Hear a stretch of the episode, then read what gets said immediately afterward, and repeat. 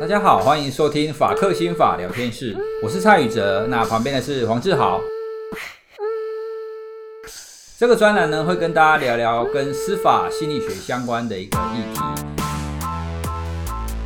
大家好，节目上线的这一天呢，刚好是清明连假的第二天。哦，那由于我们都还在疫情当中啊，我们希望尽量疫情不要扩大哦，所以这几天呢，如果大家有需要外出或者是到别的地方去的话，请记得尽量维持一个安全的社交距离，然后口罩要戴好，而且还有很重要的一点就是要勤洗手。希望这次的廉价呢，不至于造成我们防疫的一个缺口。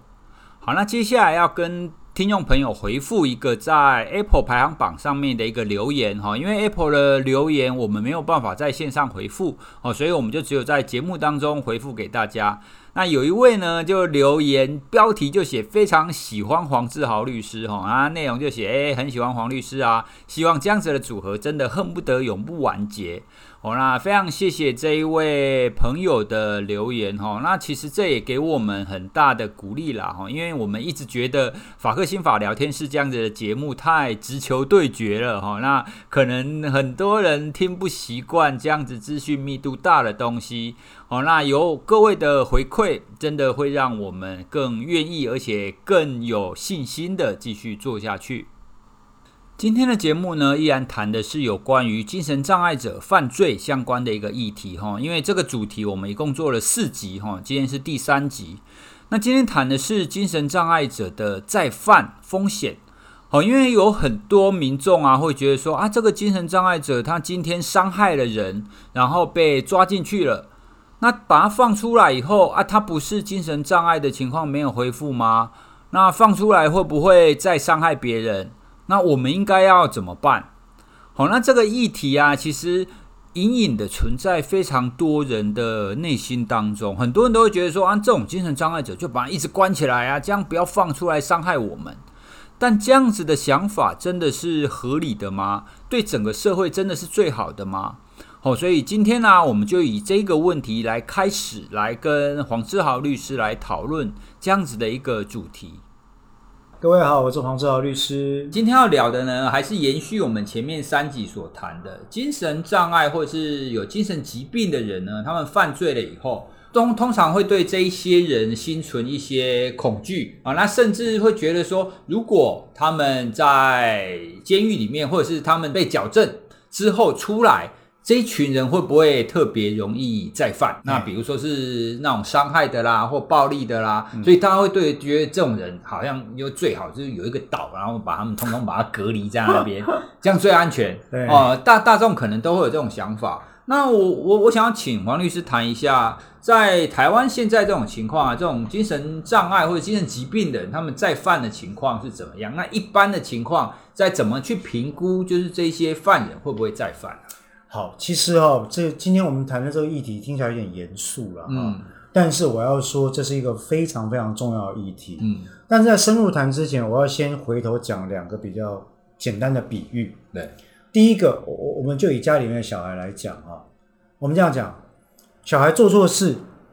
那身为爸妈或长辈，你会不会想把他关到一个隔离的房子里 面，不要鸟他，然后都不教他，期望他出来之后就会自己变好？你觉得这样有用的可能性有多高？我我想大家都会理解对，说，不可能，好像不太高嗯哈、那古代也有一句话说，所谓的“不教而杀，谓之虐虐”，或者“不教而罚，谓之虐”哈、这个“教”“教”“教”“教”的意思就是说，你要让他理解到他行为的错误在哪里，嗯，这是需要投注实际的时间、资源、金钱跟人力成本的。对，所以我从这个观点要带进来的一件事情，就是说哈，再犯的风险其实它是一个非常复杂的概念。嗯为什么再犯讲的是未来嘛？对，未来会发生什么不确定，未来会发生什么端视你做了多少努力在现在，你投注了多少资源。以前有一首歌叫《我的未来不是梦》，为什么不是梦？因为今天你在太阳下低头拼命的工作啊，对，可是教化或者是再犯的概念也是一样，就是说你想要降低再犯风险的时候，你现在投注的资源越多，做的努力越多，做的越科学，日后他就可能再犯率会降低。降低，对，哦，这是一个最原始、最简单、最直观的概念，对跟教孩子一样。嗯你花的时间越多，你对待他越尊重、越独立，他之后就会成长成一个更好的人。嗯一模一样的概念。所以，当我们在讨论这个议题的时候，其实就要考虑到，现在在国际上哈，以司法心理学来讲，对于再犯率的评估或评鉴，最广为大家所接受的一套评鉴方式，叫做 HCR 二十。嗯那顾名思义，它就是以跟再犯风险相关的二十个因素，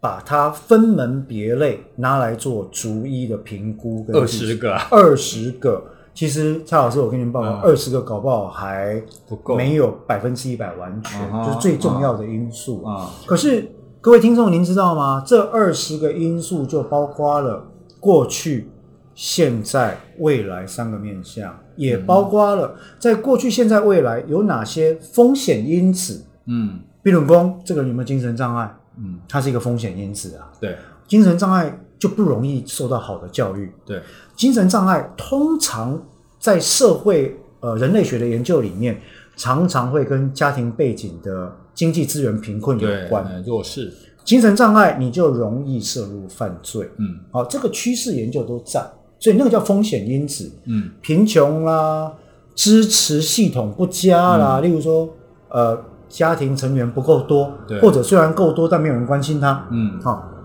这都是风险。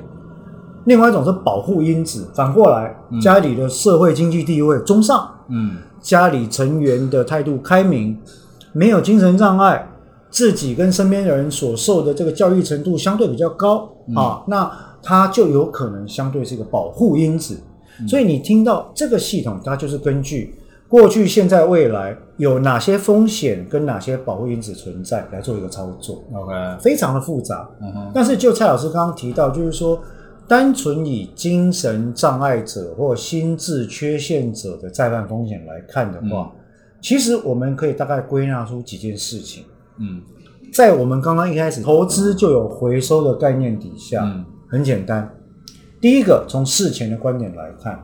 精神处遇的安全网，这个我想小英总统那时候上任就在谈嘛，嗯对哦那后来大家也很喜欢拿出来嘴嘛，就安全网嘛，哈、嗯那安全网我想是不包括杀人啦，这不是一个安全网。安全网里面你就会了了解到说，哎，你给精神专科、卫教、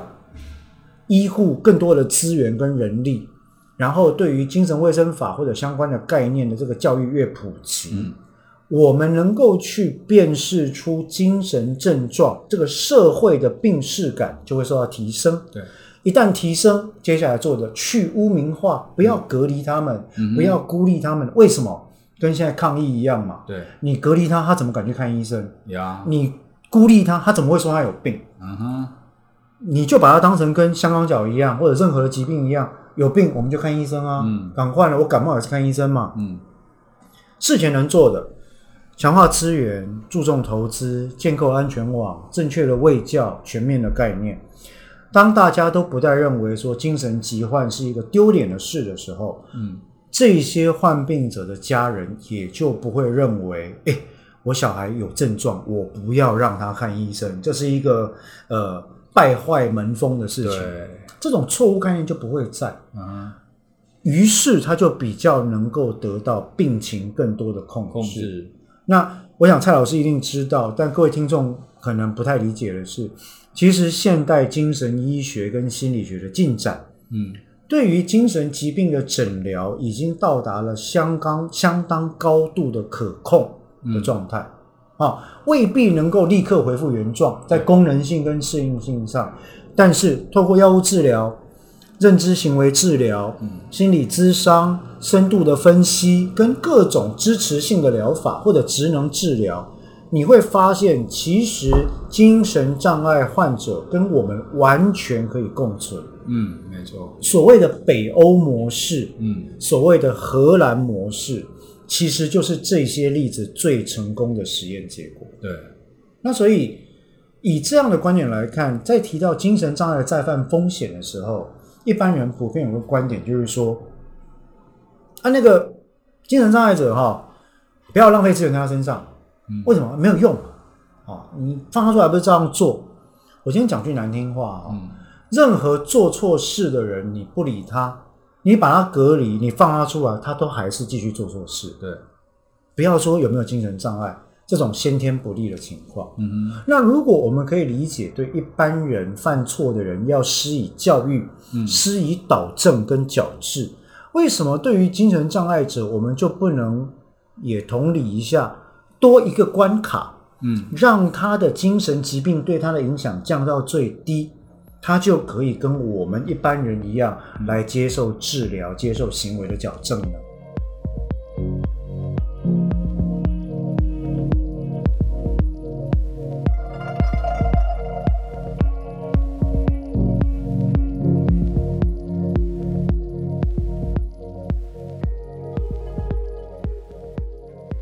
我举两个例子给各位看，一个是嗯曾经拍过电影哈、当时是罗素·克洛跟珍妮佛·康纳利主演，嗯，叫《美丽境界》。哦那一部，嗯哎、黑雷西尊罗素·克洛还没有今天这么啊呃比较比较胖一点哈、啊当时还很帅哈、他演一个拿到诺贝尔经济学奖的一个博弈论的一啊对个经济学者约翰纳许，对，里面把他演的很浪漫了哈、嗯但纳许博士是深受视觉失调症所苦的人。嗯另外一个类似的例子是今天在南加大的法律学院执教编的视觉障碍的视觉失调症的罹患者伊莲萨克斯教授。哦他在他的自传就讲过，嗯他症状发发生的时候，他想拿刀杀一千个人，哇，对，可是他们怎么控制下来的？嗯透过病视感的建立，透过治疗手段，透过药物的服用跟恒常的接受心理分析跟治疗，还有认知行为疗法的行为。纳许教授跟他太太最后是不幸在车祸中丧生对嗯，终其一生，他没有终止对数数学跟经济的研究，对，而且获得诺贝尔医那个经济学奖。讲，伊莲萨克斯教授到今天还在教法律与精神医学。 OK，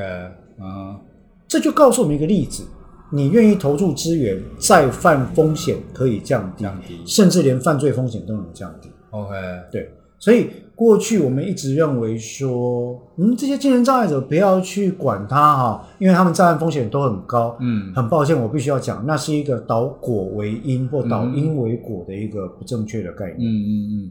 所以这样听起 来，其实刚好跟一般大众或者是大大部分人想的不一样的地方是，我们反而应该要更了解这些精神障碍者的情况，我对们而且嗯反而对要更提提供一些资源，这样反而可以让他们的再犯的情况降低。甚至我必须要讲一个自私的观点，嗯，投注这些资源跟理解是为了你我的好处。当我们给他们一个好的空间、好的治疗环境之后，嗯当他们可以跟他们的症状共处，不受到症状的影响之后，这些人的犯罪行为绝对会有显著的风险降低。对，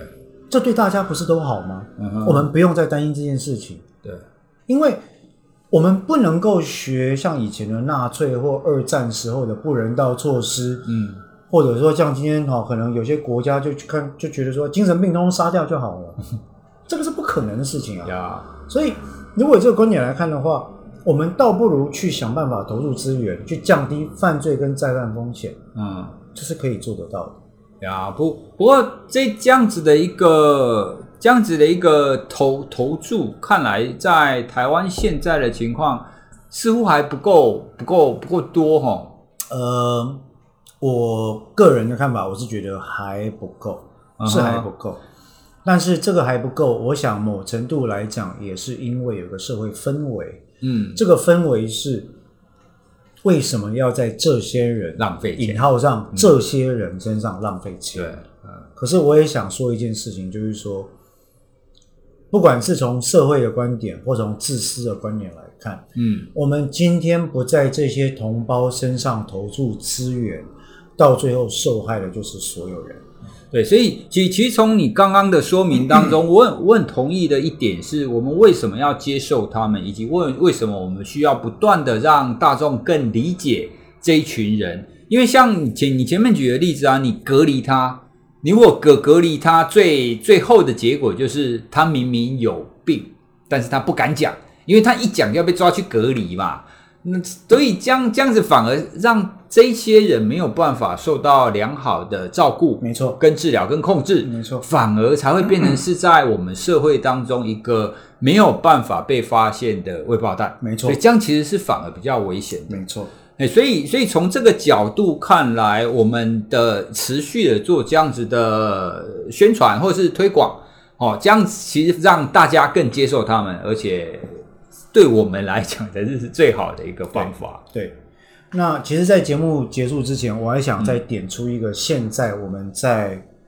刑事审判程序或者是一般的法律程序啊，嗯，常常出现的迷失啊，啊，就是说，很多时候连法院都会说啊，你这个就再犯风险高啊，所以不要再投注资源，嗯那我就不如把你判无期徒刑或杀掉。嗯，这种思潮哈、还蛮符合一般人的直觉对的。啊，不要浪费钱。对，可是法你去仔细看这些判决的论理，他会跟你说哈、嗯为什么再犯风险高，是因为现在国家没有能力帮助你。对，那这就是一个循环论证，嗯哼，因为国家没有能力去帮助这些罹患精神障碍的人，所以所以你只好再杀犯风险高，所以我只好没有未来可以期待，我只好把你杀掉，这是一个很可怕的概念。对啊啊，这样听听起来的论述其实很可怕。对，但是在判决里面你会看到有类似的论述出现，啊，就是说啊，我们的监狱又没有矫正功能对啊，对既然不能矫对对没正，有我把你错关进去干嘛？还是一刀砍得了，比较痛快啦，哈，比对啊较没有危险，哇，这就可怕了。呀，啊、那所以我我想指出来一点，就是说，其实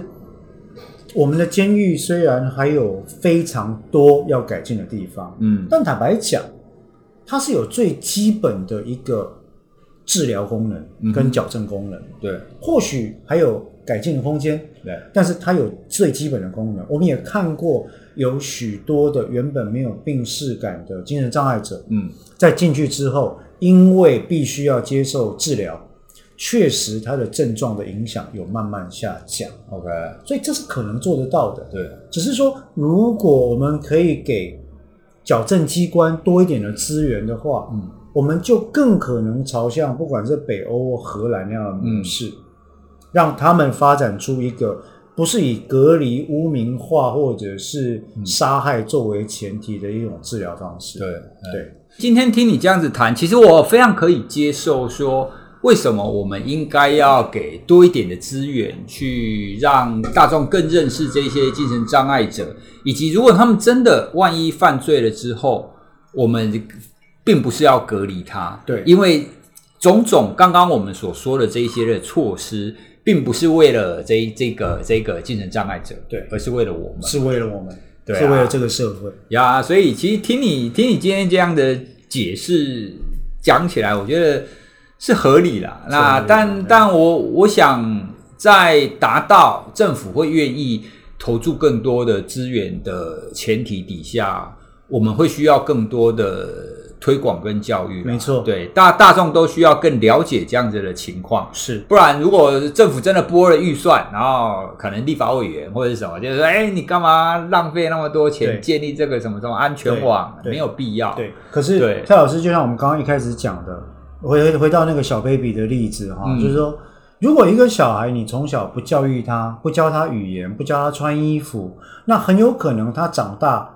就是一个原始人，对对不对？然后这时候我们社会再来说，你是一个原始人，那我要处罚你，这是一个很怪的概念，我们对大家应该没办法接受。呀，可是为什么对于我们拒绝治疗的精神障碍者，我们来处罚他，我们就可以接受？嗯，因为逻辑是一样的，你你没有投注资源在他身上啊，，对，那你后来要处罚他，前提就变得很怪。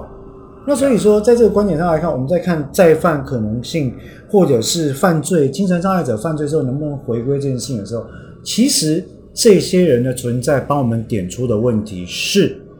我们希望我们的社会往什么方向前进？呀，嗯，